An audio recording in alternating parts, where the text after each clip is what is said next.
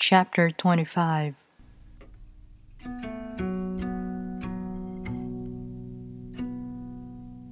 There was something formless and perfect before the universe was born.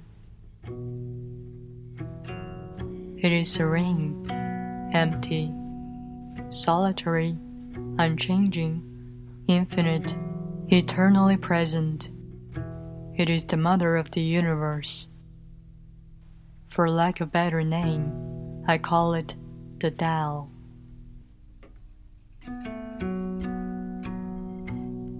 It flows through all things, inside and outside, and returns to the origin of all things.